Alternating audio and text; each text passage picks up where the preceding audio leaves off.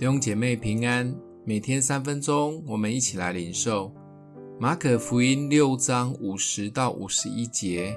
因为他们都看见了他，就甚惊慌。耶稣连忙对他们说：“你们放心，是我，不要怕。”于是到他们那里上了船，风就止住了。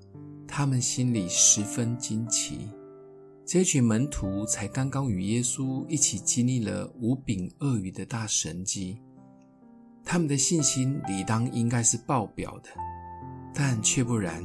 才过没多久，门徒的船在海上遇到了大风浪，他们唉声载道，痛苦不堪。耶稣在岸上看见，立刻施展海上漂的神迹，想帮助门徒。或许是被大风浪吓傻了，门徒们完全认不出是耶稣。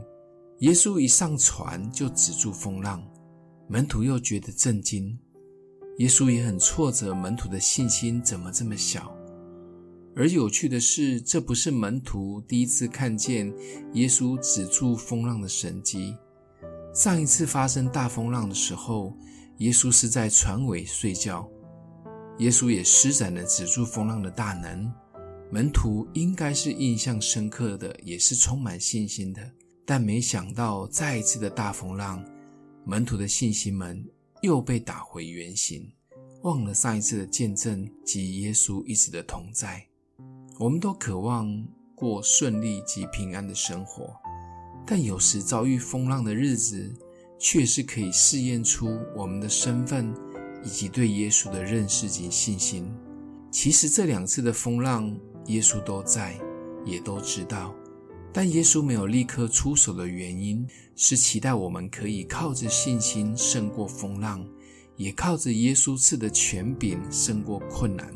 这是他给我们的机会，透过一次一次在患难中的操练，才能成就信心大能的勇士。风浪来了，谢谢主给我们这个机会。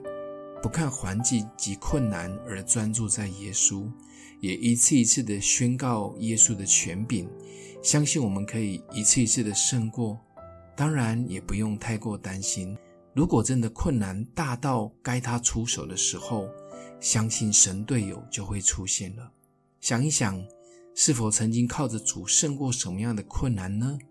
无论是内心的征战或环境的风浪，欢迎你分享或留言，我们一起来祷告。